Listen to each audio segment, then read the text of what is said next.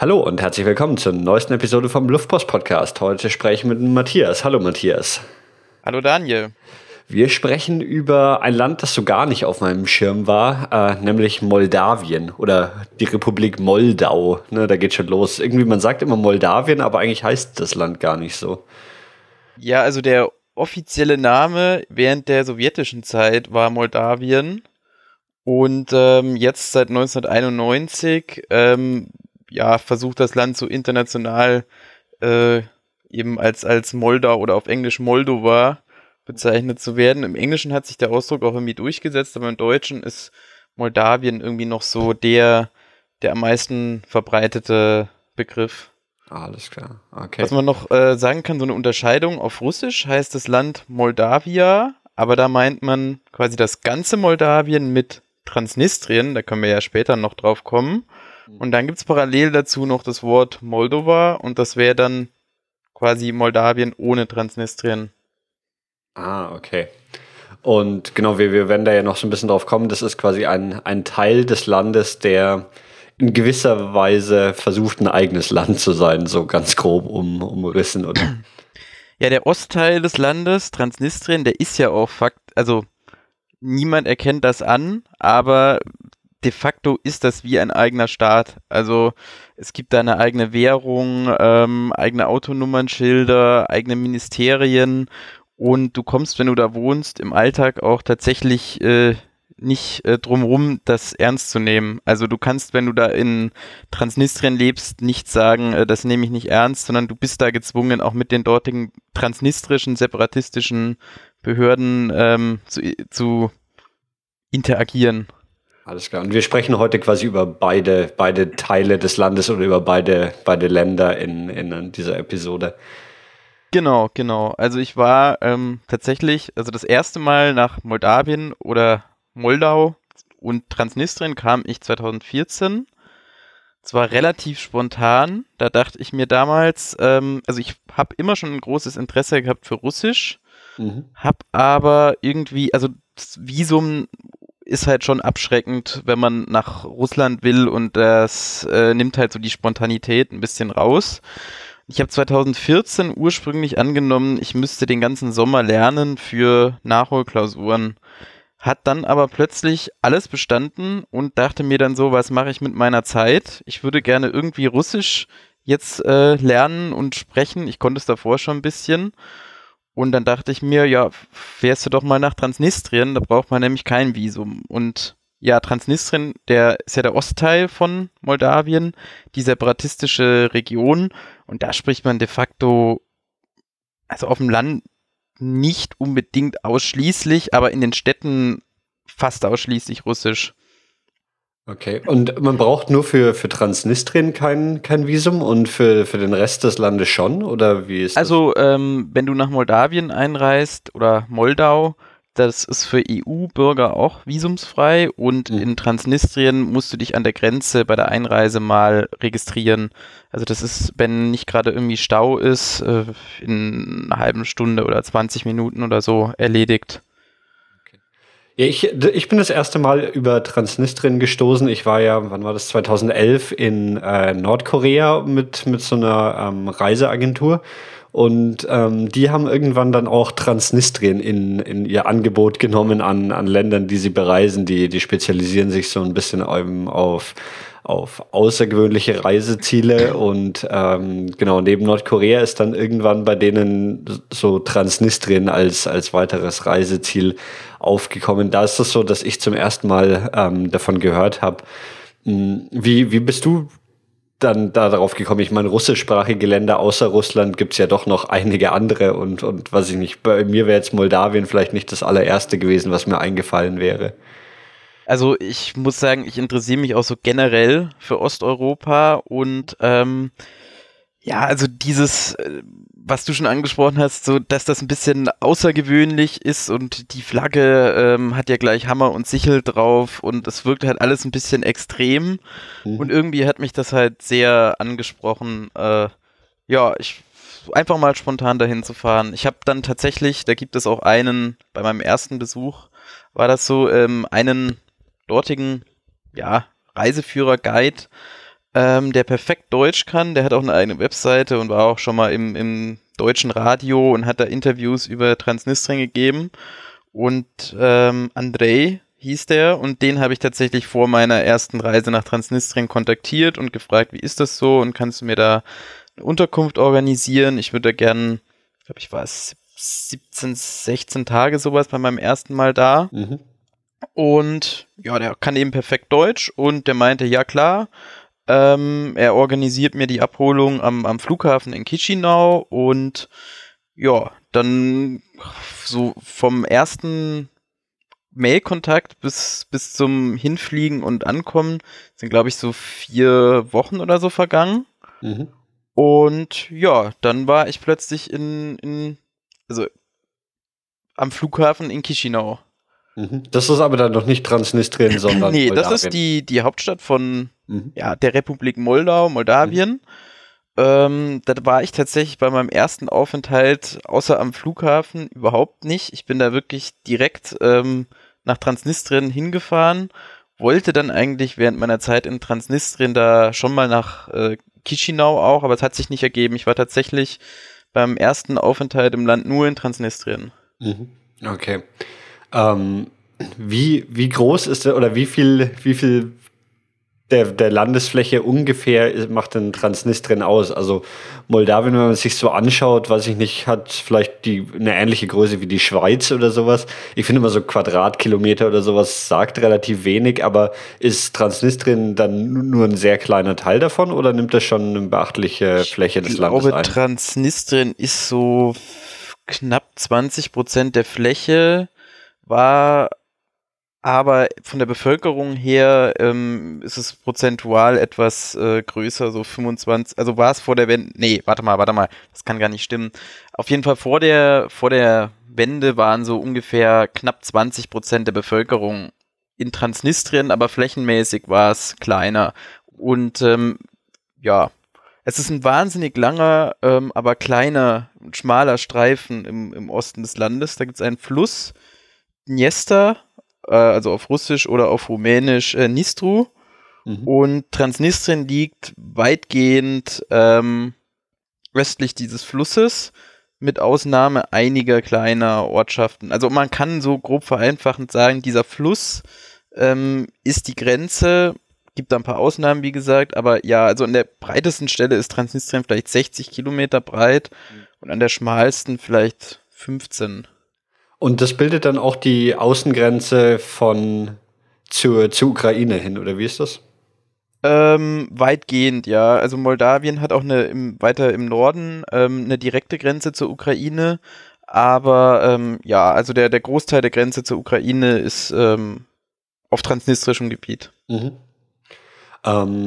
Und wir, wir sprechen jetzt in dieser Episode so, du, du warst ja insgesamt dreimal da, wir sprechen einfach so allgemein über deine Erlebnisse, aber jetzt würde mich schon so natürlich ein bisschen so dein allererster Eindruck ähm, äh, interessieren. Also du, du bist ähm, dort gelandet und dann direkt vom Flughafen ähm, weitergekommen und hattest ja dann quasi nochmal eine, eine weitere Einreise nach Transnistrien. Genau. Also ich bin damals am Flughafen abgeholt worden. Ähm, ich hatte kurz davor eine Mittelohrentzündung und ähm, damals hat der Taxifahrer eben am Flughafen auf mich gewartet und hat irgendwie Tiraspol, Tiraspol mehrfach da gerufen. Ich hatte aber immer noch irgendwie eingeschränkte Hörfähigkeit und habe dann irgendwie Sevastopol verstanden und habe, obwohl er direkt neben mir stand, ihn erstmal nicht ähm, äh, bemerkt. Aber gut, nach, nach ungefähr einer halben Stunde, als ich dann diese, diese Empfangshalle da geleert hatte, habe ich dann äh, gemerkt, dass der äh, auf mich gewartet hat. Ja, und ähm, dann ist dessen Frau irgendwie auch gleich im Auto drin gesessen, weil sie das so interessant fand, dass da ein Deutscher kam. Und die hatten wohl beide vor langer Zeit mal äh, Deutsch in der Schule und haben dann irgendwie ihre Deutschkenntnisse äh, zum Besten gegeben. Ähm, ja, aber die waren eigentlich richtig nett und äh, wie gesagt, der Andrei, der da das alles vorbereitet hatte für mich, der hat die da eben hingeschickt. So, dann sind wir da so nach also bis zur Grenze nach Transnistrien gefahren. Das waren vielleicht so eine knappe Stunde. Ähm, es war damals wahnsinnig heiß und es war Stau an der Grenze. Und dieser Grenzübergang, der ist, ähm, also es gibt die, die zweitgrößte Stadt Transnistrien heißt Benderi.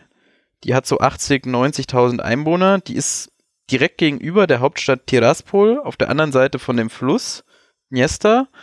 Und ja, da sind wir ähm, dann erstmal in der Hitze gestanden und währenddessen hat der Taxifahrer eben ähm, diverse Anekdoten ähm, über die Deutschen im Zweiten Weltkrieg ähm, erzählt, aber eigentlich sehr nett. Aber da dachte ich mir schon irgendwie, es würde unangenehm werden und irgendwie gäbe es da Vorbehalte gegenüber Deutschland. Aber eigentlich war es nur nett gemeint und tatsächlich äh, war es dann nach, nach, nach einiger Wartezeit, äh, ja, sind wir dann über die Grenze gefahren und dann hat mich der Taxifahrer zu meiner Bleibe ähm, gebracht.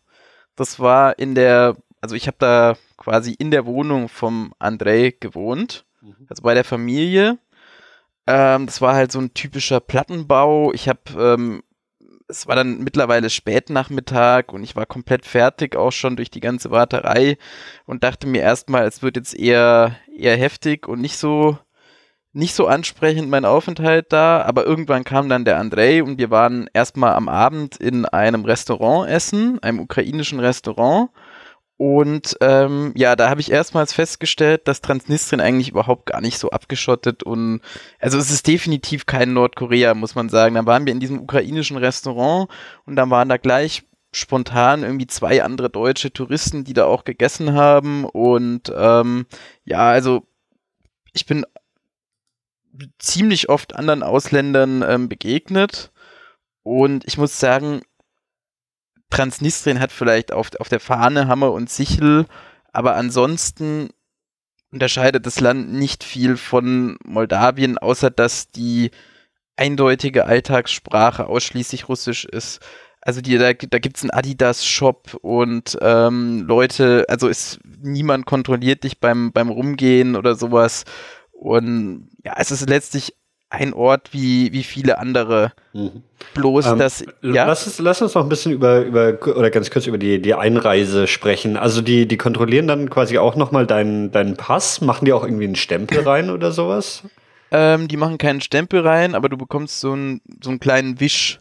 Ähm, der ist erstmal, glaube ich, für 24 Stunden gültig und dann musste ich am nächsten Morgen zu irgendeiner Migrationsbehörde. Und den dann äh, verlängern für, glaube sechs, sechs Wochen oder so, obwohl ich gar nicht so lange bleiben wollte, oder waren es vier. Ähm, aber das war eigentlich relativ unkompliziert an der Grenze. Auf diesem Wisch stand dann mein Name in kyrillischen Buchstaben.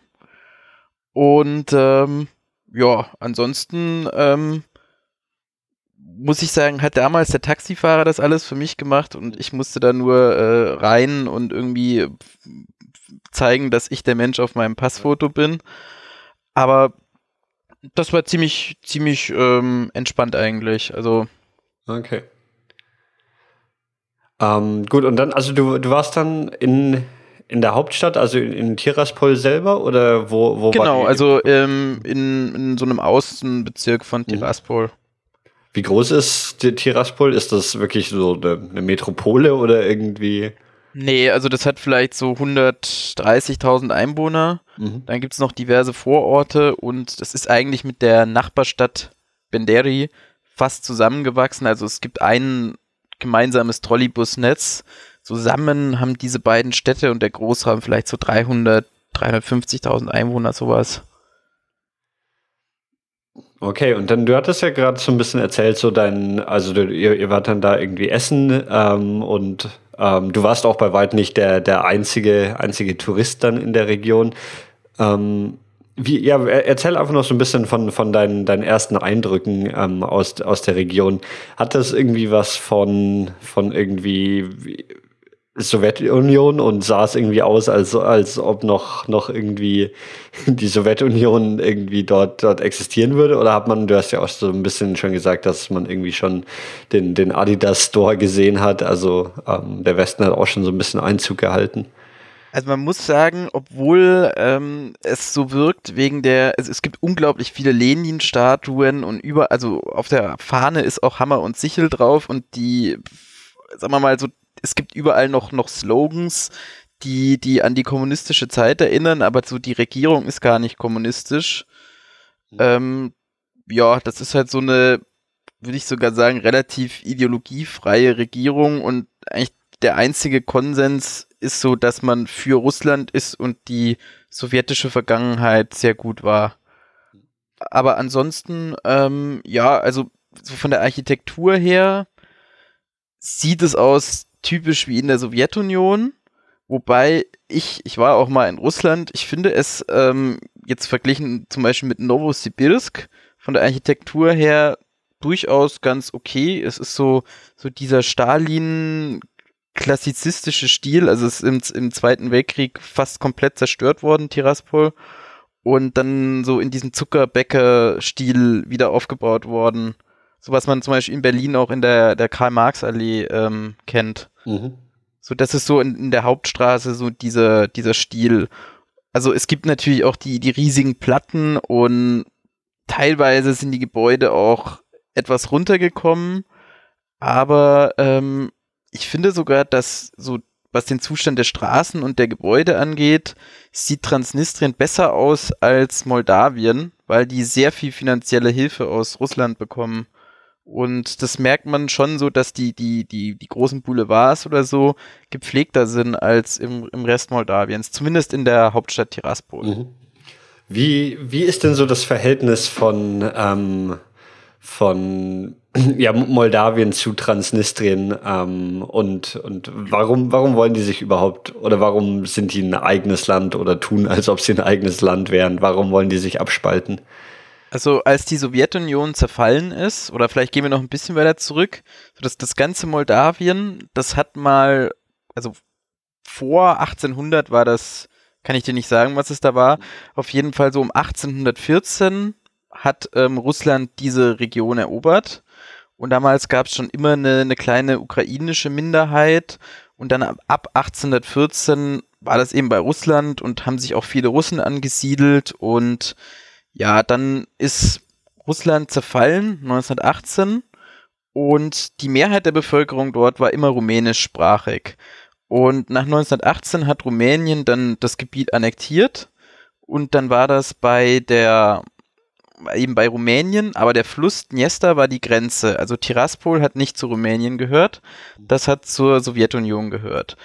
Und in diesem Gebiet haben auch ein paar rumänischsprachige gewohnt, aber es war nur eine Minderheit, aber die Sowjetunion hat eben diese rumänischsprachige Minderheit immer benutzt, um, um Anspruch wieder auf das ganze Moldawien zu erheben. Das hieß zu russischer Zeit Bessarabien. Und ähm, ja, dann in dieser Zeit wurden eben, wurde eben das wieder sehr forciert, dass das wieder mehrheitlich rumänischsprachig wird, ist dann aber nach dem Zweiten Weltkrieg, ähm, äh, sorry, meine Stimme, ähm, ist nach dem Zweiten Weltkrieg ähm, dann wieder zur Sowjetunion gekommen. Und ab da wurden dann auch wieder Großrussen angesiedelt und Transnistrien, was eben bis dahin zur ukrainischen Sowjetrepublik gehört hat, mhm. ähm, ist dann um den Anteil der russischsprachigen zu erhöhen, ähm, nach Moldawien eingegliedert worden, in die moldauische Sowjetrepublik.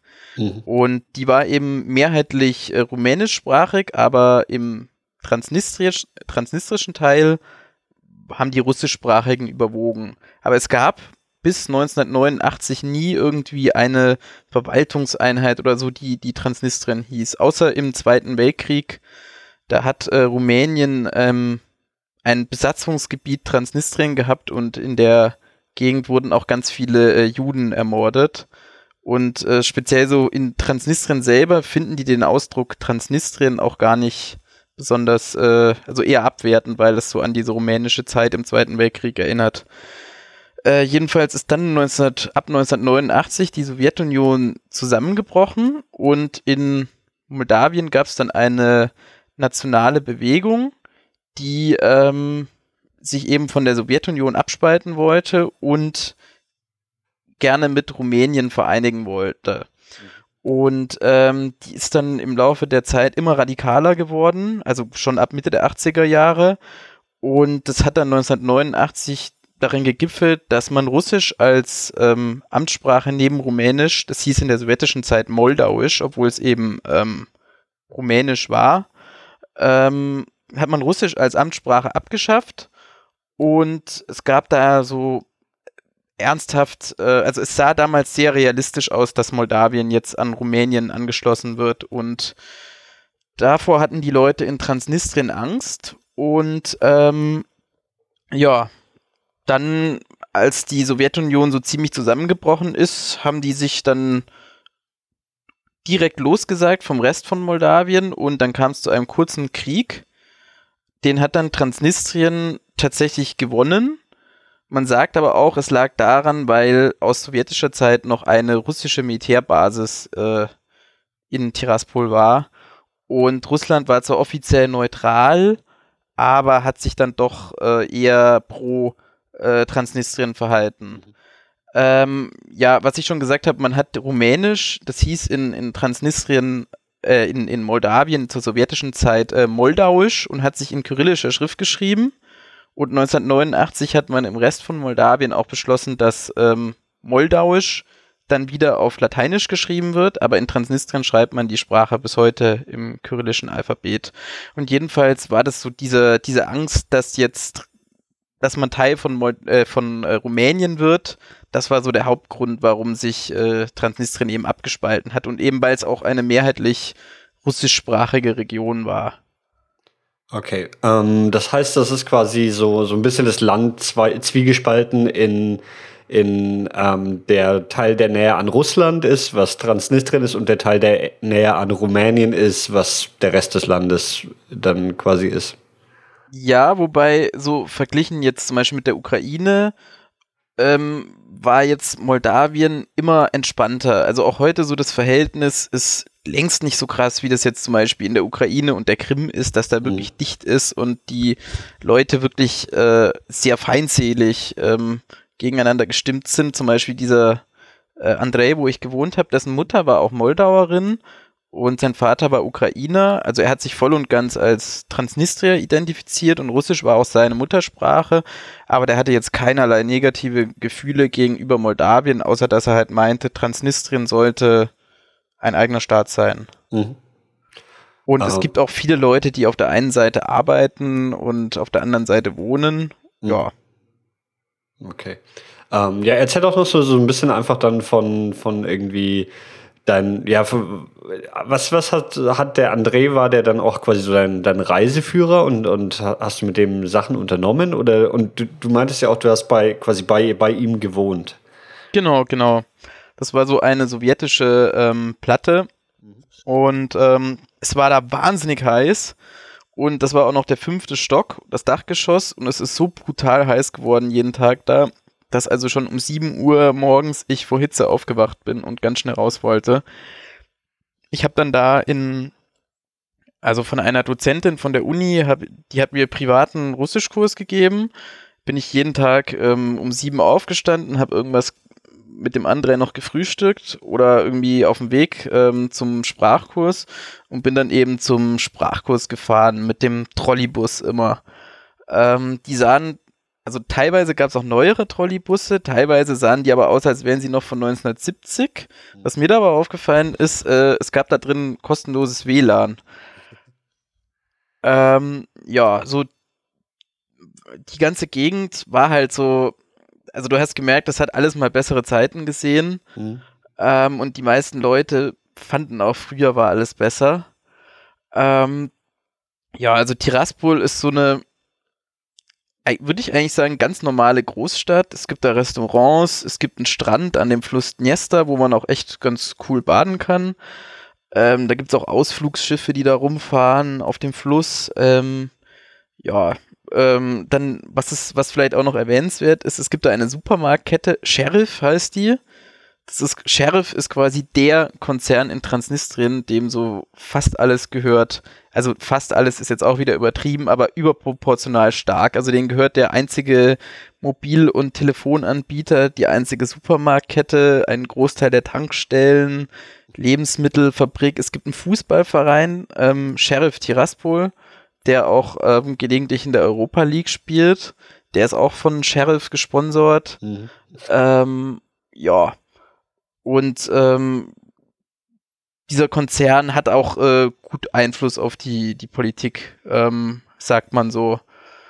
aber so, woran du jetzt zum Beispiel merkst, dass du nicht in Nordkorea bist, wenn du zum Beispiel in so einen Sheriff-Supermarkt gehst, kriegst du fast dieselben Sachen wie hier, plus halt lokale Sachen. Ähm, du, du, hast das gerade erwähnt, die betreiben das Handynetz. Hat dann ähm, Transnistrien ein eigenes Handynetz oder ist das, ähm, ist das einfach das moldawische? Du hast die moldawische Vorwahl, ja. Und wie ist also es mit, wie ist es mit Geld? Ach so, ja, das habe ich ja gar nicht gesagt. Es gibt ähm, in Moldawien eine Währung, die moldauischen Lei. Mhm. Und dann gibt es in Transnistrien die transnistrischen Rubel. Man muss sagen, Transnistrien selbst so bezeichnet, also die lokal übliche Bezeichnung ist Pridnestrovie. Und ähm, davon direkt abgeleitet wäre Deutsch Pridnestrovisch. So, das ist so die, die, die Wunschbezeichnung. Ähm, ein bisschen so wie Burma und Myanmar vielleicht, bloß dass sich das Wort Pridnestrovia nie so durchgesetzt hat. Aber es gibt eben die Pridnestrovischen Rubel, die kannst du nirgendwo außerhalb Transnistriens irgendwie umtauschen, nicht mal unmittelbar vor der Grenze von Transnistrien. Mhm. Ich glaube, also der letzte Kurs, den ich so kannte, war ein Euro, waren so 19 transnistrische Rubel. Das ist ungefähr das gleiche wie auch moldauische Lei. Es ist alles sehr günstig da. Du kannst da in ein Restaurant gehen und irgendwie für drei, vier Euro essen. Ähm, ja, die Währung sieht sehr ähm, altbacken aus. Es fühlt sich auch, das Geld fühlt sich auch ein bisschen, ähm, naja, wie ein 5-Euro-Schein, der vielleicht schon seit 2002 äh, durchgehend in Benutzung ist. Ein mhm. bisschen so fühlt sich das Papiergeld da an. Ähm, die Münzen haben halt, sind schöne Sammlerstücke. Also da ist überall Hammer und Sichel halt drauf und aber auch die Münzen fühlen sich ganz leicht an. Also da ist jetzt nicht mhm. unbedingt das äh, hochwertigste Material reingeflossen. Ähm, ja. Aber wird, wird dann nur die, die transnistrische Währung akzeptiert oder auch, auch die äh, moldawische? Nee, die Molda so mit moldawischen Lei kannst du da gar nicht zahlen und umgekehrt auch nicht. Also ja. Mhm. Was halt so die, die Standardart ähm, ist, wie Leute einkaufen, ist eigentlich gar nicht mal so Supermarkt, sondern das gilt auch für Moldawien, sondern es gibt da so überall so winzige Läden, so Tante Emma-Läden, Produkttier heißen die. Da gibt es dann irgendwie ein Brot und eine Wurst und eine Sorte Mineralwasser. Und von diesen Läden gibt es irgendwie gefühlt alle 100 Meter ein. Und das ist auch nicht Selbstbedienung, sondern du sagst dann wirklich, ich hätte gerne ein Brot oder eine Wurst und die geben dir das dann da. Und ja, das ist so die übliche Art, wie man einkauft. Auch wenn es jetzt immer mehr in letzter Zeit hm. Supermärkte so nach unserem Vorbild gibt. Ähm, so jetzt hast du gesagt, du hast da quasi deinen dein Russischkurs gehabt ähm, und wo, wo du dann jeden Tag ähm, Russisch gelernt hast oder wie war das? Ja, also ich weiß nicht mehr genau, ob ich jeden Tag, aber schon, schon ähm, die überwiegende Zeit, außer halt, ich habe auch mal Ausflüge gemacht. Also einmal, so, das war eine der größten Touren da bei meinem ersten Aufenthalt, ähm, ging in das ehemalige deutsche Siedlungsgebiet, ähm, so im, sagen wir mal, 60, 70 Kilometer von ähm, Tiraspol entfernt, gab es drei Dörfer, die ehemals von Deutschen bewohnt wurden. Ich kann dir nicht mehr die ähm, alten deutschen Namen sagen, aber die heißen heute Glinoje und Karmanovo und, lass mich auf die Karte schauen, Kolossovo und ja, eins davon hieß Glückstal und den Rest der Namen habe ich ehrlich gesagt vergessen. Ähm, da war ich, da wohnt, habe ich auch mit einer alten ähm, deutschen Frau gesprochen. Also ich war da mit dem André dort, mhm. die ähm, ja, ansonsten erzählt hat, so über ihr Leben. Ähm, die ganzen Dörfer sind, die Deutschen, die da gewohnt haben, überwiegend nach dem Zweiten Weltkrieg deportiert worden. Ein paar konnten dann nach dem Zweiten Weltkrieg zurückkehren, unter anderem die Familie von dieser Frau. Aber so, ansonsten gab es da kaum deutsche Spuren. Also es war halt ansonsten so ein typisches Dorf und die ehemalige lutherische Kirche war dann das ähm, Haus der Kultur. Und ansonsten gab es noch ein paar Bauernhäuser, die äh, mal von Deutschen erbaut worden sind, aber ansonsten hast du da nicht viel ähm, deutsche Spuren gesehen. Es war jetzt auch eher nicht so interessant in, in diese alten Dörfer. Ähm, man muss sagen, da sieht, also auf dem Land sieht man halt schon, dass es eher hart ist das Leben dort, aber das gilt auch für Moldawien. Also die haben da halt teilweise kein fließendes Wasser und keinen Strom. Und diese Frau, bei der ich war, die vielleicht 60, hat aber ausgesehen, als wäre sie fast 90. Und ähm, ja, so auf dem Land ist das Leben schon, schon recht, recht hart und die Straßen auch äh, katastrophal. Da gibt es halt Schlaglöcher, da könntest du dich komplett reinlegen und niemand würde dich sehen. Ähm, ja, so, so an sich, um, um, um mal eine arme ländliche Region zu sehen, fand ich es dann ganz, ganz interessant, ja. Ähm, dann was, was ganz nett war, war auch die Nachbarstadt von Tiraspol. Da konnte man einfach mit dem Trolleybus rüberfahren. Das hat 3 Rubel 50 gekostet. Also ähm, ja, deut deutlich unter 50 Cent. Und ähm, das war eine Stadt, also sowohl in Tiraspol wie auch in Benderi gab es früher ganz viele Juden.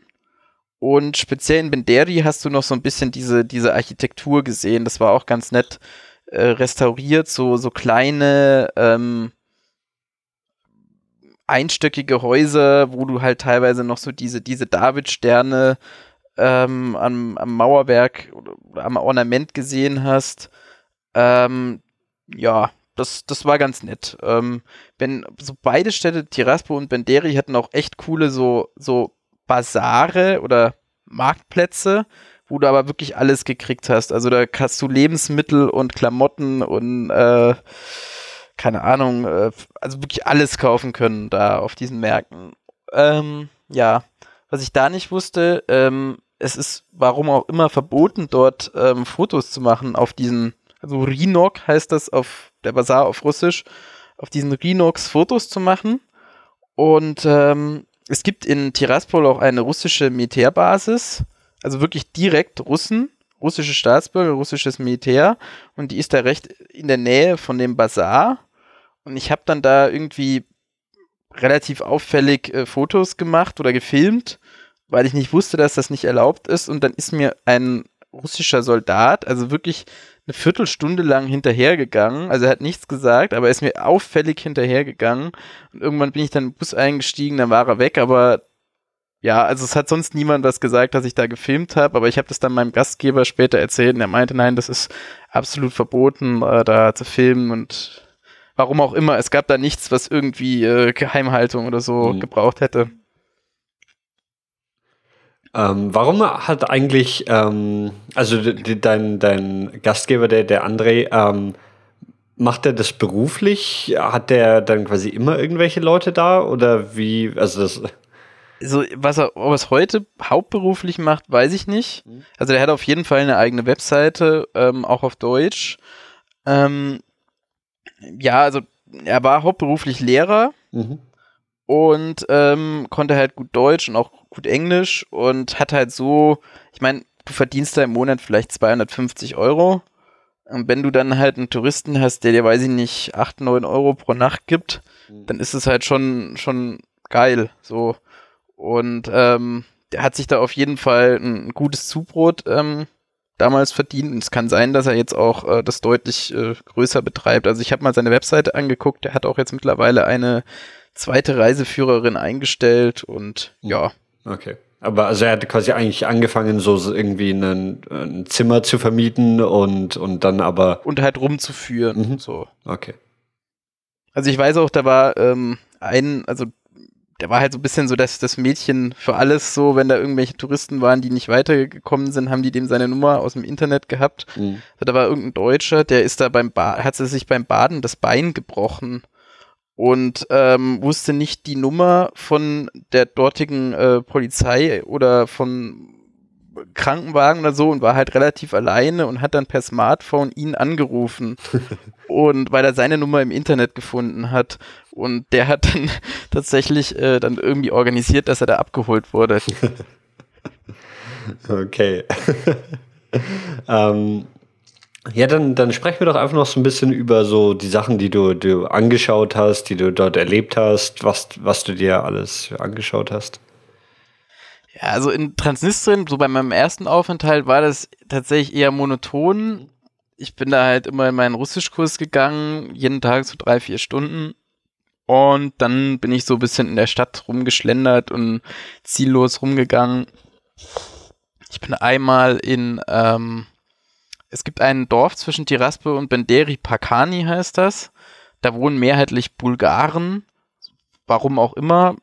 So 80 Prozent Bulgaren. Ähm, ja, aber ansonsten war das eigentlich die einzige Besonderheit in diesem Dorf. Es sah aus wie jedes andere Dorf in der Region. Dann südlich von Tiraspol gibt es ein echt schönes Kloster.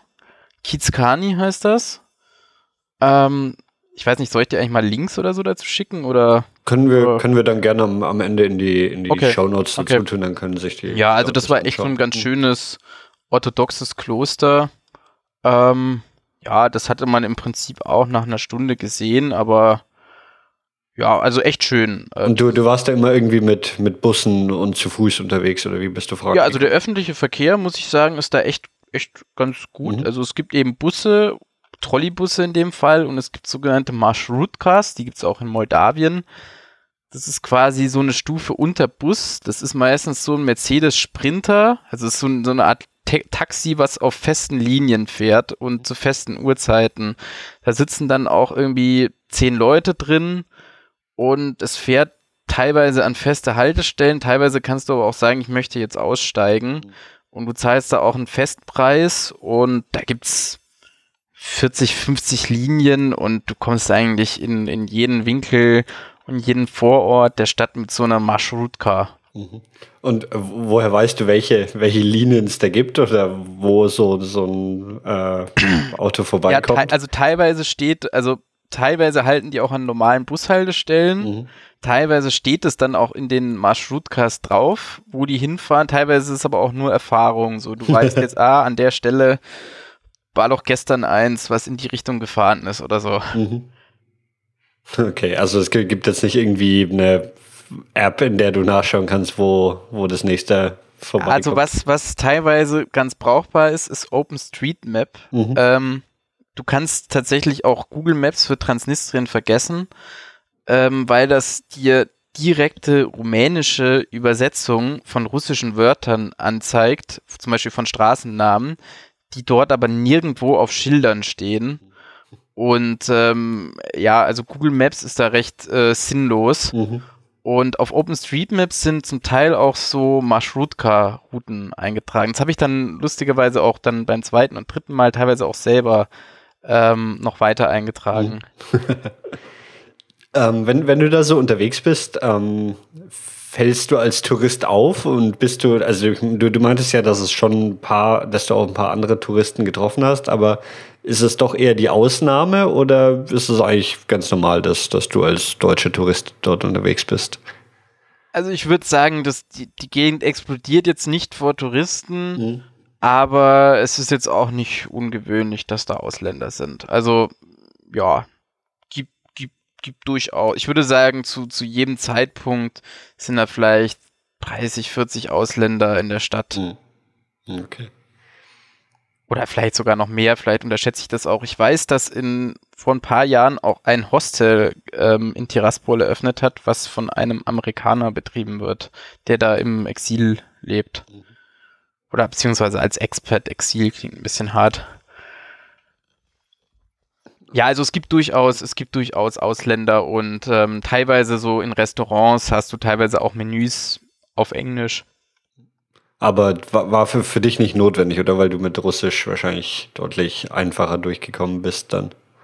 Also beim ersten Mal konnte ich wirklich noch nicht so gut Russisch, aber lesen ging immer eigentlich. Also die Schrift konnte ich schon deutlich, bevor ich so richtig mhm. Russisch gelernt habe. Okay. Ja. Ähm, du hast oder was, was gibt es da so für, für Restaurants oder wenn man essen geht, was, was sind so die typischen Sachen, die man dort, die man dort isst? Also ganz, also im Prinzip so die, die Nationalküche da von Transnistrien, das gibt es eigentlich gar nicht so richtig, ist halt so eine Mischung aus russischem und moldauischem Essen. Ähm, das so bekannteste moldauische Essen heißt wahrscheinlich Placinte. Das ist so eine Art ähm, Kuchen mit, mit Füllung. Da gibt es dann welche mit süßen Füllungen, mit Kartoffelbrei, mit äh, Hackfleisch. Ähm, das ist so, es gibt ähm, in Moldawien eine Restaurantkette, Die heißt auch La Plecinte. Die ist äh, sehr, sehr populär. Die gab es damals auch in Transnistrien. Äh, die gibt es heute nicht mehr, aber die hat sich da nur umbenannt. Es gab da bloß einen Besitzerwechsel in Transnistrien. Es waren nur irgendwelche Lizenz- äh, oder Namensrechtsstreitigkeiten. Dann gibt es noch Andys Pizza. Das heißt heute in Transnistrien auch nicht mehr Andys Pizza. Das ist so die, die beliebteste Fastfood-Kette in Moldawien. Da gibt es halt Pizza und Burger und aber sagen wir mal auf einem deutlich besseren Niveau als äh, McDonalds. Mhm. Ähm, ja, dann russische, ukrainische Küche gibt's gibt's da viel. Ich habe da absolut so russische Suppen lieben gelernt. So kalte, so, zum Beispiel eine russische Suppe Okroschka. Ähm, da war es so heiß und diese Suppe ist, trinkt man halt immer, immer oder isst man immer kalt in der Früh. Da habe ich wirklich äh, so, so kalte russische Sommersuppen echt, echt lieben gelernt. Ähm, ja, und dann gibt es halt noch die Klassiker Borscht und, und, und, und sowas. Aber halt, ähm, was auch noch so eine moldawische Spezialität ist, ähm, ist, ist Mama Liga. Das ist so eine, eine Art Polenta. Das isst man da auch gefühlt zu allem dazu. Okay, was, ähm, also dann auch, ja, irgendwie einfach, einfach nur quasi diese, diese Polenta oder äh, also nee, Beilage oder Fleisch als, als, als, als Beilage, aber ähm, zu ganz zu ganz vielem isst man die, also zu Fleischgerichten und, und so. Ich kann, kann dir nachher auch einen Link zu, zu einer Speisekarte von einem Restaurant schicken, wo ich war. Also ich muss sagen, das Essen hat mir echt ähm, gut geschmeckt da und war sehr preisgünstig. Und du, du warst dann quasi auch jeden, jeden Tag einfach irgendwo auswärts essen oder, oder hast du irgendwie dich ja, da also Tatsächlich besorgt? fast ja. Ich habe mir irgendwie mal, wenn ich jetzt keine Zeit hatte, mal was aus dem, aus dem Laden geholt, aber ansonsten, damals war es noch günstiger als jetzt. Da konntest du halt für 5 Euro ähm, schön Mittag essen. Hm. Okay.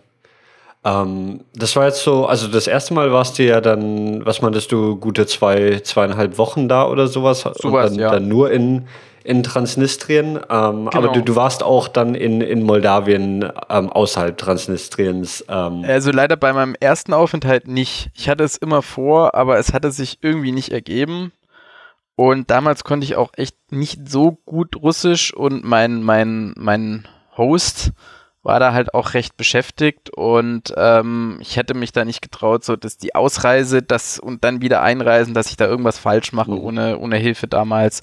Deswegen äh, war ich da wirklich nur in Transnistrien und auch hauptsächlich so zwischen diesen beiden Städten Tiraspol und Benderi. Mhm. Ähm, so, sollen wir dann trotzdem auch über, über den, den Rest des Landes, was du dann ja, bei deinen ja, klar, anderen gerne, Reisen gerne. Be, bereist hast, ähm, dann lass uns doch da ein bisschen, bisschen drüber sprechen. Ähm, ja, als erstes mal, was, was ist im, im Rest des Landes anders? Merkt man, also könnte, könnte man sagen, wenn, wenn man irgendwie so rein, rein von wie das, wie das Land aussieht oder wie, wie es sich so verhält, ähm, ob du jetzt in Moldawien oder Transnistrien bist? Also, ich glaube, die zwei größten Unterschiede ähm, sind, du siehst weniger Hammer und Sichel und ähm, so die Alltagssprache ist im Rest Moldawiens eher rumänisch. Mhm. Beziehungsweise du siehst einfach weniger kyrillische Buchstaben.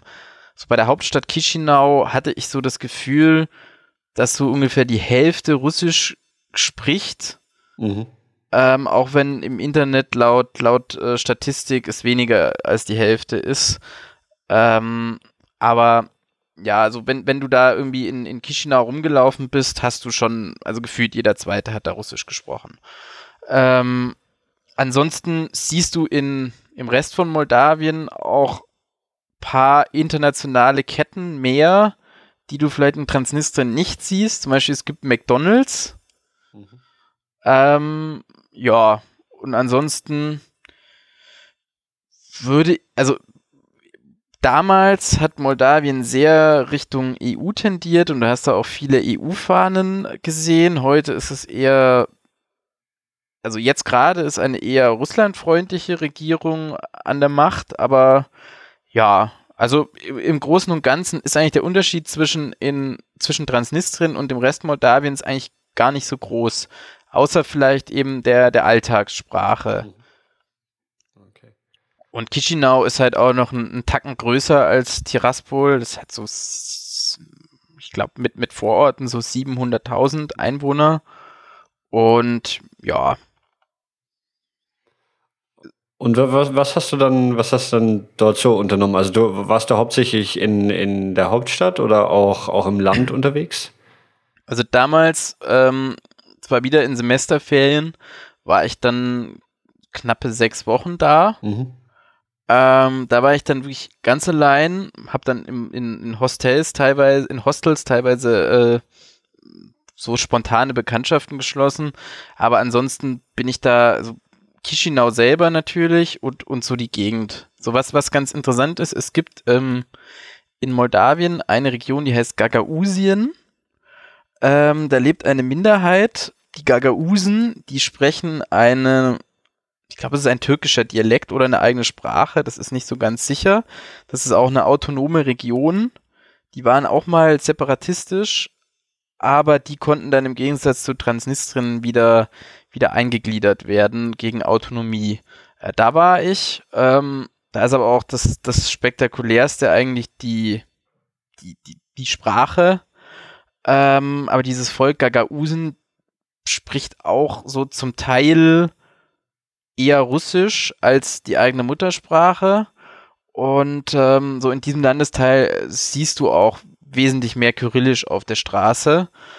Ähm, ansonsten so die Hauptstadt Komrad, da war ich mal. Das waren so, ich schätze mal, es ist von Chisinau keine 100 Kilometer entfernt, aber trotzdem braucht man mit dem Auto so drei Stunden dahin, ähm, weil die Straßen so schlecht sind. Ähm, ja, da war ich eben in, in Comrade.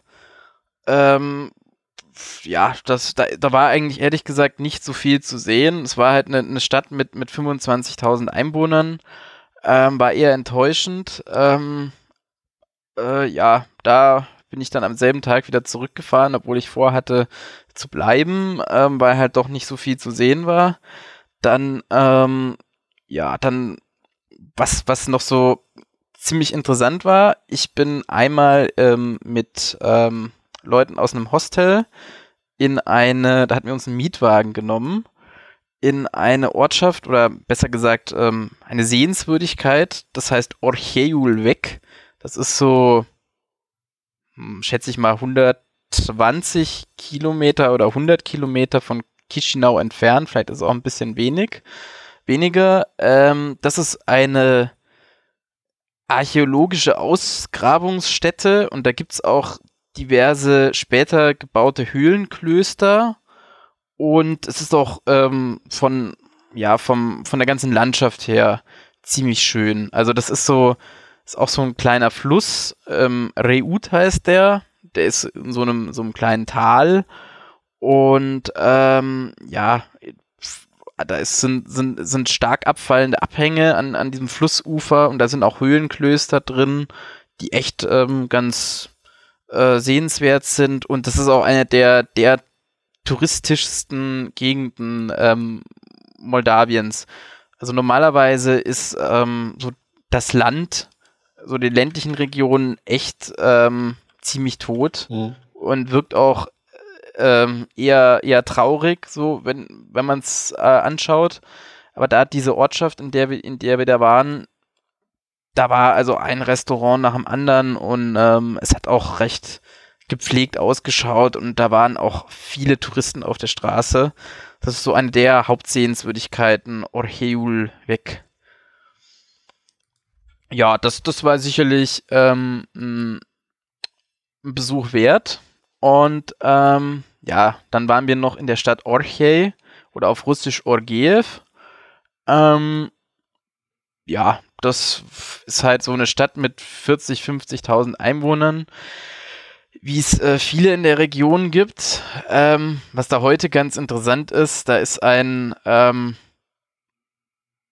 ich weiß nicht, ob man das jetzt so direkt sagen kann, Krimineller, ähm, der ist dort Bürgermeister und hat ähm, eine eigene Partei gegründet, die auch relativ ähm, einflussreich ist in Moldawien. Der kam aus dem Nichts ähm, vor einigen Jahren aus Israel und ähm, ja, ist seitdem ähm, Bürgermeister von Orche und ist Oligarch. In, ähm, in irgendwie, ja. also ist, ist, bekannt, ob der irgendwie mit, mit ja, was er sein also Geld der, gemacht hat und was aus seine Kriminalität.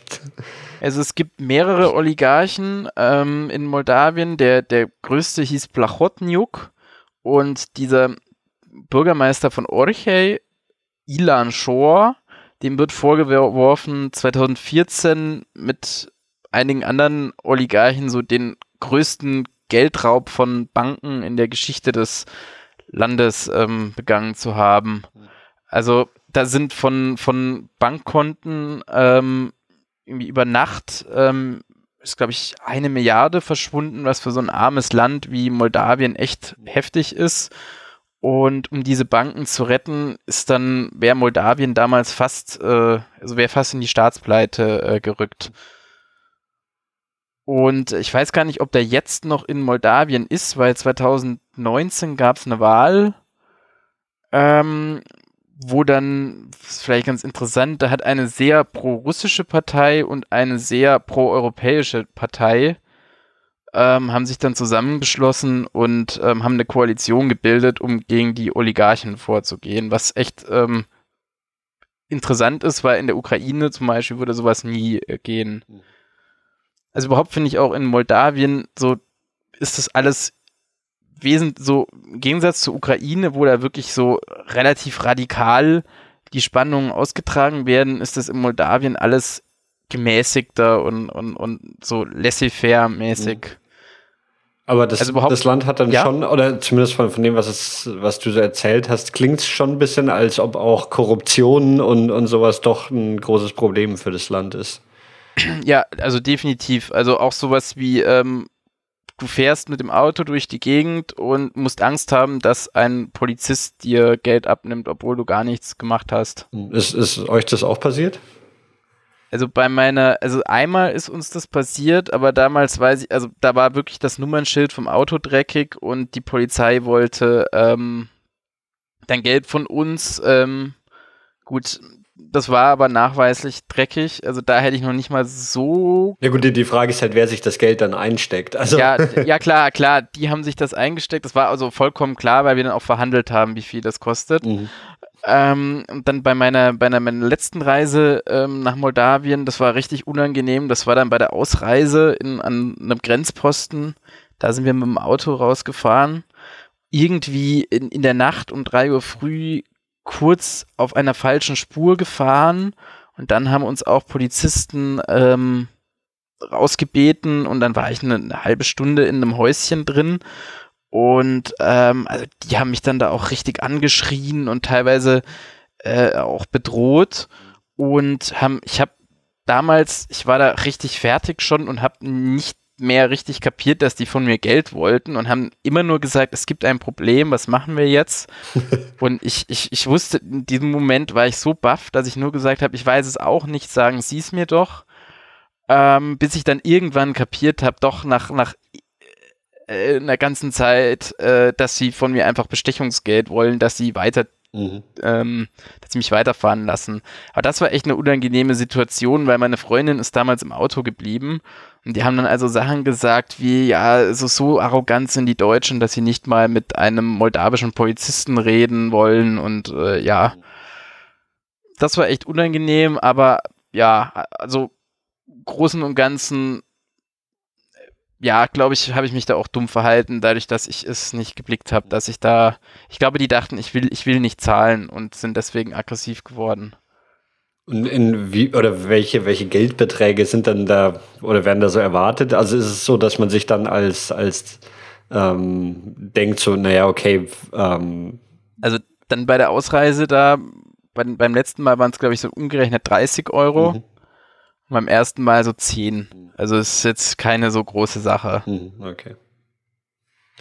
Ähm, du warst ich habe im Internet später auch gelesen, man könnte sich da beschweren und ähm, das dann zurückerstattet bekommen. so als so, so Antikorruptionsmaßnahme von, ja, vom ja. Staat. Okay. das wäre wär, wär mal interessant auszuprobieren, aber wahrscheinlich sind die Chancen auch relativ gering. Ich meine, wie, wie, ja. wie, sollte das denn überhaupt funktionieren? Ich meine, du könnt, also du hast ja keinen, keinen Beleg also ich habe mich nicht so oder? genau informiert, aber ich habe auch im Internet so gelesen, dass das Einheimische geraten haben, das so zu machen. Also ich weiß, ich habe mich nicht beschäftigt damit, wie es abgelaufen wäre. Aber es gibt da auch eine Antikorruptionswebseite. Mhm. Okay. Ähm, du warst ja jetzt insgesamt doch, doch ähm, häufiger in, in dem Land und ähm, Andererseits klingt es aber so, als ob man irgendwie nach ein paar Tagen eigentlich schon so im, im Groben und Ganzen das meiste gesehen hat. Ähm, was, was bringt dich denn dann immer wieder dorthin? Ich muss sagen, ich habe das Land echt ähm, ins Herz geschlossen, so seitdem ich äh, das erste Mal da war. Ich finde landschaftlich finde ich es sehr schön. Ähm, es gibt da zum Beispiel auch Weinbau. Mhm. Ähm, es, ist, es hat auch so eine südliche Vegetation. Ähm, ja, also landschaftlich finde ich schön. Ich finde so, die Leute sind nett. Also auch zum Beispiel in meiner Zeit in Transnistrien äh, war ich ein paar Mal auch in, in Dörfern. Ähm, ja, also da war, sind Leute teilweise auf mich ähm, zugegangen ähm, und, und, und haben irgendwie nett, nett mit mir kommuniziert und fanden es dann auch äh, interessant, dass ich als Deutscher dahin komme. Mhm. Speziell in Transnistrien haben auch viele Leute gemeint, irgendwie als Deutscher müsste ich sie doch irgendwie gleich äh, abschätzig äh, betrachten oder oder ich, ich, ich finde ihr Land so schlecht, ähm, was überhaupt nicht der Fall war. Ähm, ja, und, und so ansonsten muss ich halt sagen, ich, ich äh, ich interessiere mich eben so für, für Osteuropa und, und auch äh, die, die, die ehemalige Sowjetunion. Und ich finde es durchaus mal interessant, so eine, eine, eine längere Zeit in, in so einem einer Plattenbaugegend zu, zu leben oder mir mal diese Architektur anzuschauen, auch wenn, wenn da jetzt viele Leute dem, dem nicht so viel abgewinnen können. Mhm. Ähm, Du, du, hast gesagt, du warst dreimal da und, und ähm, aber dann auch, auch auf jeden Fall mehrere Wochen oder sogar Monate. Oder wie lange also warst du? Also das letzte Mal, also das, einmal war ich sechs Wochen, dann war ich einmal so zweieinhalb, also das erste Mal zweieinhalb mhm. und dann mit meiner Freundin 2018 im Herbst, das waren so fünf Tage oder so. Und da sind wir ähm, von, also die hat damals in Rumänien ein, ein Auslandssemester gemacht mhm. in Bukarest und da sind wir da vom mit dem Auto von Bukarest ähm, nach Moldawien gefahren und dann so quer durchs Land nochmal und dann bis nach Chisinau und waren dann auch einen Tag in Transnistrien. Mhm. Ja. Und wenn, wenn du jetzt oder wenn du das nächste Mal wieder hinfahren würdest, würdest du eher nach Transnistrien oder, oder nach Moldawien? Ähm, ja, also ehrlich gesagt, ähm, eher Moldawien, aber aus dem Grund, dass ich ähm, da noch nicht alles gesehen habe. Mhm. Ähm, auch wenn ich nach Transnistrien wollen würde, weil ich da mehr Russisch spreche. Mhm. Ähm, also ich würde letztlich in beides fahren. Okay. Ähm, ja, so rein objektiv hat man wahrscheinlich wirklich alle Sehenswürdigkeiten in einer Woche gesehen. Aber wirklich alles, was man so laut Reiseführer gesehen haben muss, wenn man von Chisinau aus in, in, ins Umland fährt. Was dann noch gibt, ähm, es gibt ähm, zwei interessante Klöster. Das ist aber echt ein ganzes Stück ähm, weit weg von, von Chisinau. Ähm, Sacharna ähm, ist das eine Kloster und das andere heißt Zipova. Ähm, Sacharna ist so ein ja, es ist ein Kloster, äh, sehr schön im Wald gelegen. Ähm, und das andere, Zipova, das sind auch wieder so Höhlenklöster. Das ist ähm, an so einem steilen Hang am Fluss Dniester, also direkt an der Grenze zu Transnistrien. Ähm, ja, das ist also wirklich ähm, echt, echt schön, sich mal anzuschauen. Aber hat man halt auch in sind, diese, beiden Klöster sind äh, fast, fast beieinander, also hat man dann auch wieder in, in drei, vier Stunden alles gesehen. Ähm, ja, wo ich dann auch noch mal war, aber da war, war ich nur, nur einmal. Ähm, das ist die zweitgrößte Stadt von ähm, Moldawien, äh, also von Moldawien ohne Transnistrien. Belzi heißt die oder auf Rumänisch Belt, wenn ich es richtig ausspreche. Das ist im Gegensatz zu ähm, Chisinau auch eine, eine mehrheitlich russischsprachige Stadt und ähm, ja, ist aber eigentlich auch rein objektiv jetzt nicht so die sehenswürdigste Stadt. Es hat eine Fußgängerzone, ein paar Parks im Zentrum und ähm, ja, sehr flache ältere Häuser. Ähm, ist auch eine Universitätsstadt, ähm, ja. Mhm. Also speziell Chisinau, ja, sorry? nee, nee, mach, mach ruhig weiter. Also speziell Chisinau hat, hat etliche Universitäten. Ähm, ja, und Chisinau hat mir auch insofern gefallen, es gibt da echt so eine, also wenn man da irgendwie mal feiern will oder so, da gibt es echt einiges ähm, an, an Clubs und, und Bars. Ähm, ich trinke zum Beispiel gerne Craft Beer. Ähm, da wäre jetzt ähm, Moldawien sicher nicht der, der erste Platz, wo man an, an gutes Bier ähm, denkt, aber es gab da durchaus ein paar nette Locations, wo man zum Beispiel Craft Beer trinken konnte.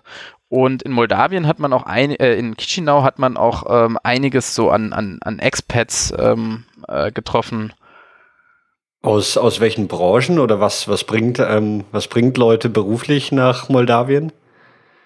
Ähm, ja, also wo es mir halt aufgefallen ist, ist äh, es gibt da eine, eine, eine also etliche so, so Trendlokals. In Chisinau gibt es zum Beispiel einen ganz nettes, äh, einen ganz netten Laden, der heißt Propaganda Café.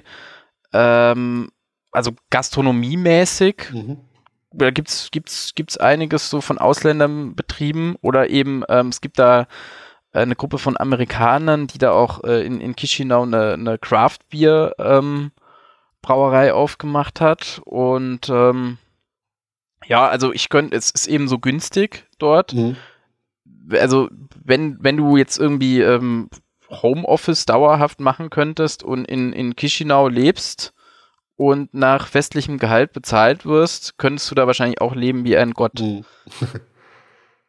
Ähm, du, hast, äh, du hast mir auch auf die Liste geschrieben, ähm, das interessiert mich natürlich auch noch. Ähm, also, du hast mir im Vorfeld so eine, so eine, Liste von Themen geschickt und da hast du drauf geschrieben, dass die Region ähm, als IT-Hub, ähm, bezieht sich das dann auch auf Chisinau oder? Ähm?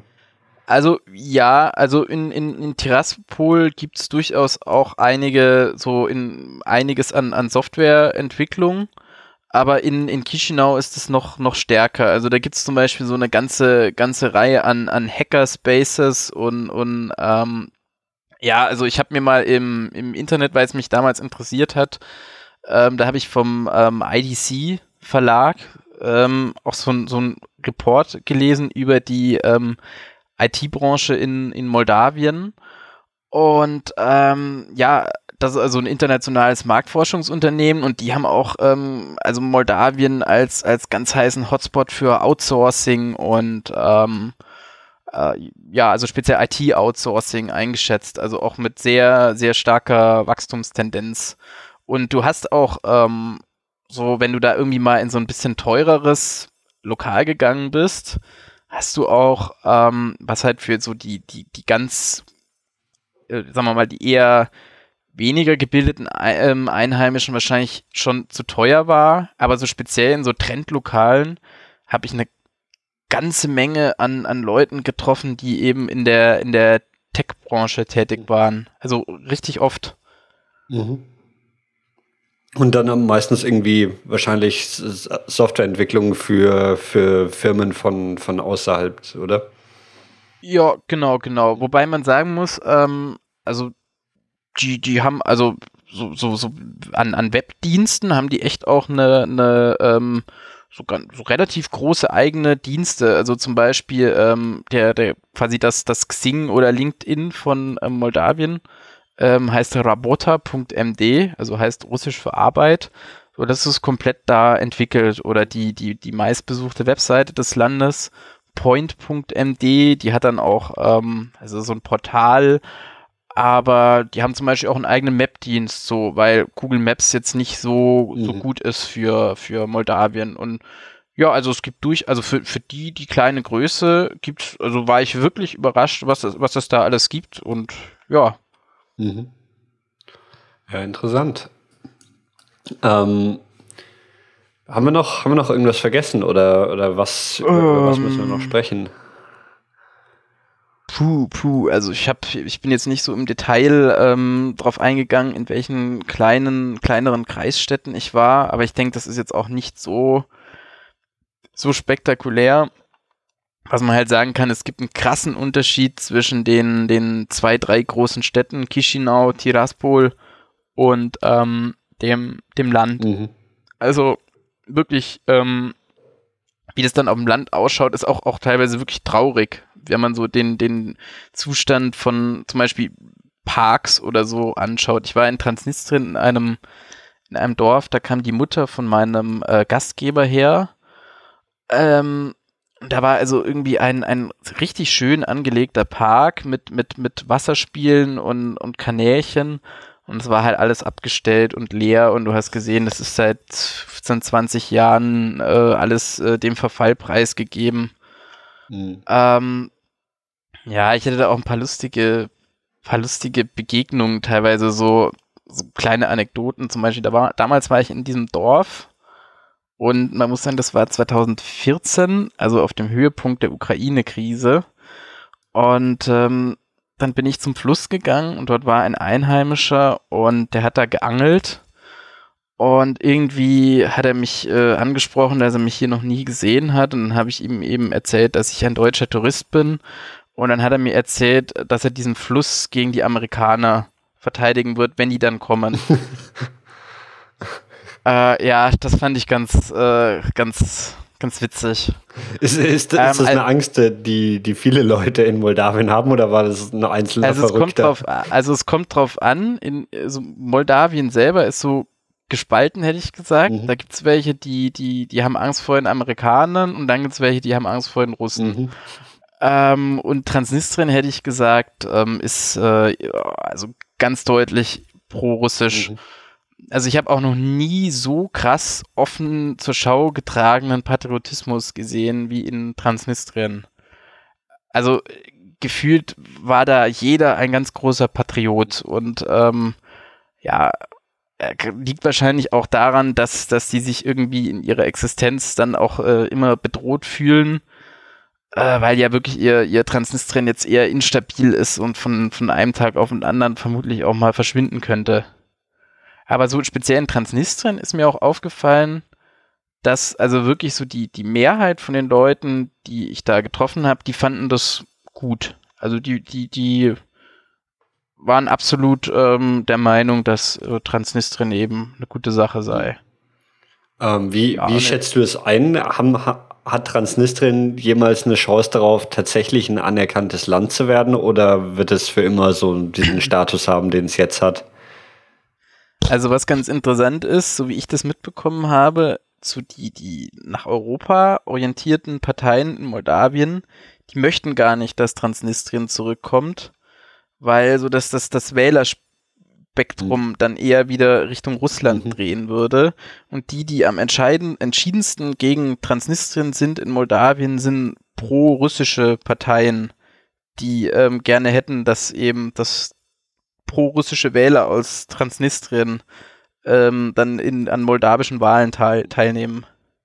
Also ich persönlich glaube, dass das ähm, die nächsten 50 Jahre genauso weiter existieren wird, wie es jetzt schon existiert. Und ähm, es gibt aber jetzt auch keine, keine große Gefahr, jetzt so objektiv betrachtet, dass, also ist natürlich auch, auch super schwer zu spekulieren, aber dass äh, irgendwie Russland oder ich, die Uk- Ukraine oder Rumänien oder wer auch immer sich Teile des, des Landes einverleibt. Also was vielleicht wirklich mal passieren könnte, aber das ist auch Spekulation, dass vielleicht mal Moldawien zu Rumänien kommt, ähm, weil da auch ganz viele Leute, gerade jüngere rumänische Staatsbürger sind. Aber andererseits glaube ich nicht, dass das in, in, in absehbarer Zeit passieren wird. Und das ist ja dann aktuell auch die EU-Außengrenze, oder? Rumänien, ja. Mhm. Ja, also ich bin da auch ähm, beim, beim meinem letzten Besuch ähm, von, von Rumänien aus eingereist mit dem Auto ähm, in eine Gegend, wo jetzt kaum russischsprachige gewohnt haben, da an der Grenze. Und da hast du auch schon sehr demonstrativ EU-Fahnen an der Grenze gesehen. Auch wenn du gerade aus der EU rausgefahren bist, hast du dann auf moldawischer Seite immer noch EU-Fahnen gesehen. Mhm. Also es gibt, ja, gibt auch in, in Moldawien irgendwie eine, eine Bewegung, die Moldawien als, als EU-Mitglied sehen will. Ja, ja, klar. Also ich würde sagen, das ist so halbe halbe und bei, bei jüngeren Leuten vielleicht etwas mehr als die Hälfte, die die gern in der EU haben wollen würden. Aber jetzt, soweit ich weiß, auch nicht, nicht äh, die überwältigende Mehrheit, sondern halt so eine leichte Mehrheit dann. Ist auch interessanterweise so Chisinau ist auch so ein Hotspot. So da da gibt es ganz, ganz viele, die ganz stark nach Russland orientiert sind und ganz viele, die, die ähm, ganz stark nach Molda äh, nach Rumänien orientiert sind und äh, ja, es gibt da auch so eine den Unionisten ähm, gibt es da, die also es gibt so im, in der Politik da so so zwei zwei Pole so das eine sind die Moldowenisten und das andere sind die Unionisten. Und die, die, die Unionisten sagen eben, Moldawien als eigenes Land gibt's nicht und das ist alles nur eine, eine Erfindung, eine politische Erfindung. Und die, die, die, das andere Extrem ist dann halt, ähm, Rumänen und Moldauer haben nichts miteinander zu tun und sprechen auch nicht dieselbe Sprache und mhm. in Rumänien spricht man Moldauisch. Okay.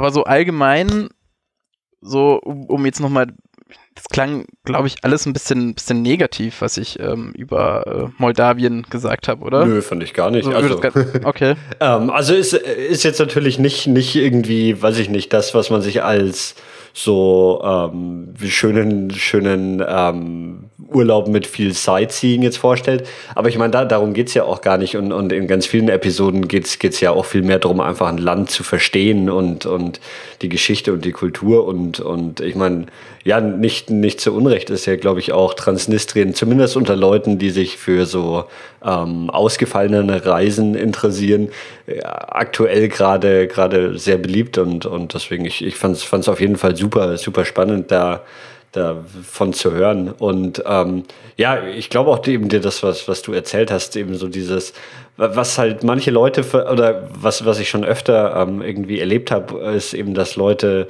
so versuchen, irgendwie, naja, auch, auch noch einen Teil der Sowjetunion zu erleben, den sie selber nie erleben konnten, weil sie, weil sie zu jung sind, wo, wo wir ja auch irgendwie dazugehören.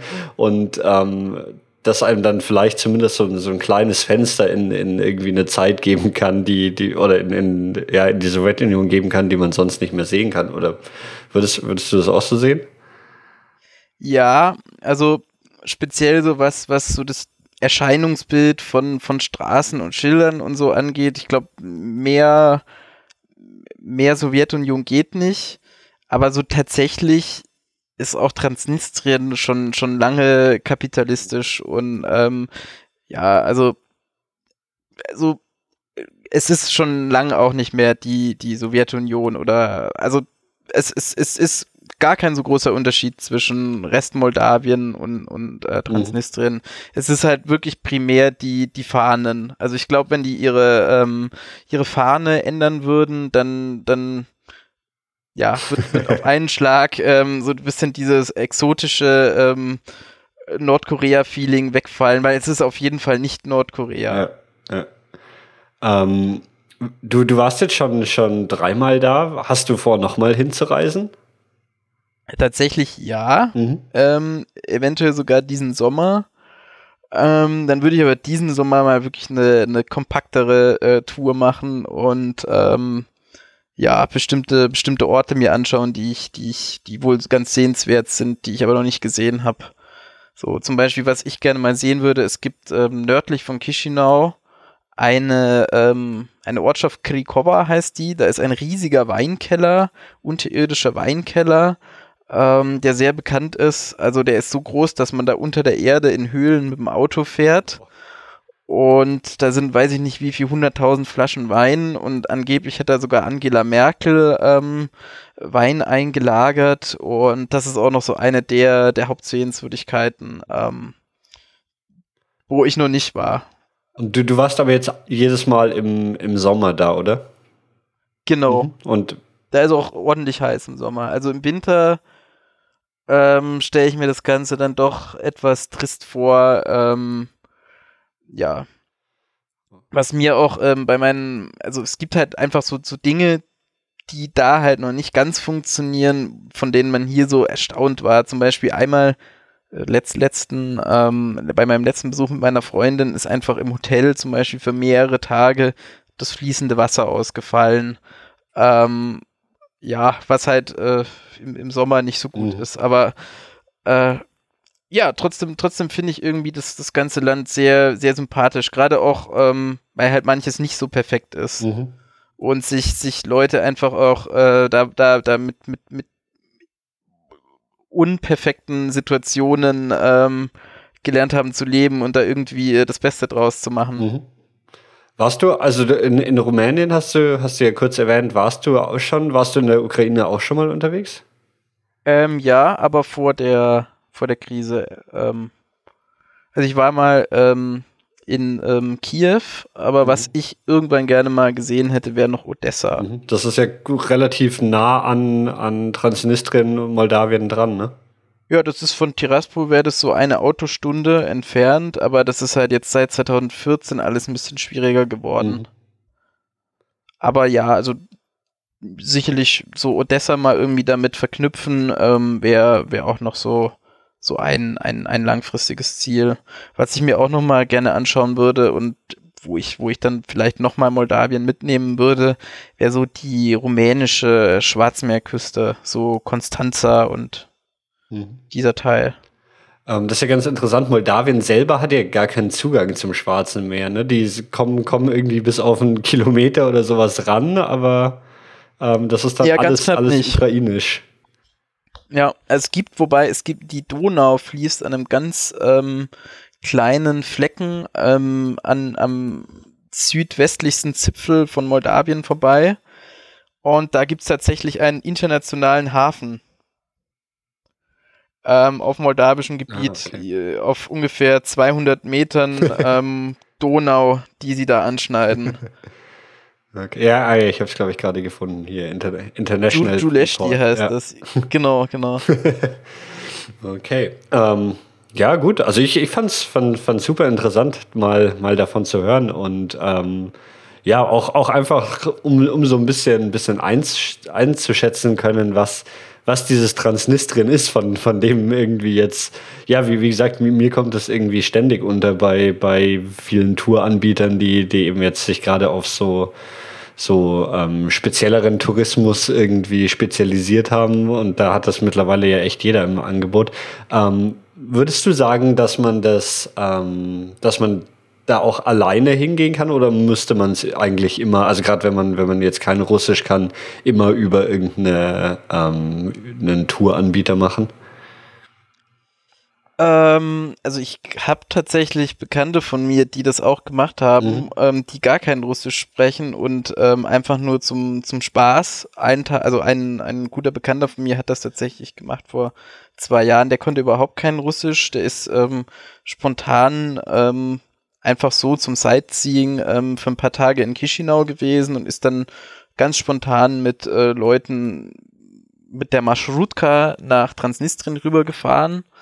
Und das geht schon. Also vor zehn Jahren wäre es vielleicht noch schwieriger gewesen, aber mittlerweile so an der Grenze können die auch Englisch und also zumindest rudimentär Englisch. Ähm, und die sind auch jetzt nicht unbedingt, also wenn du da jetzt einreisen willst, ist es jetzt nicht, dass sie dich nicht haben wollen oder so. Im Gegenteil, die finden das sehr gut, dass du da dahin kommst und, und ein bisschen Geld reinbringst. Okay. Ähm, dann, glaube ich, haben, haben wir soweit alles, alles besprochen, oder? Äh, ja, von, von mir aus schon. Ja. Dann ganz vielen Dank und ich sage Tschüss und bis zum nächsten Mal. Tschüss, bis zum nächsten Mal.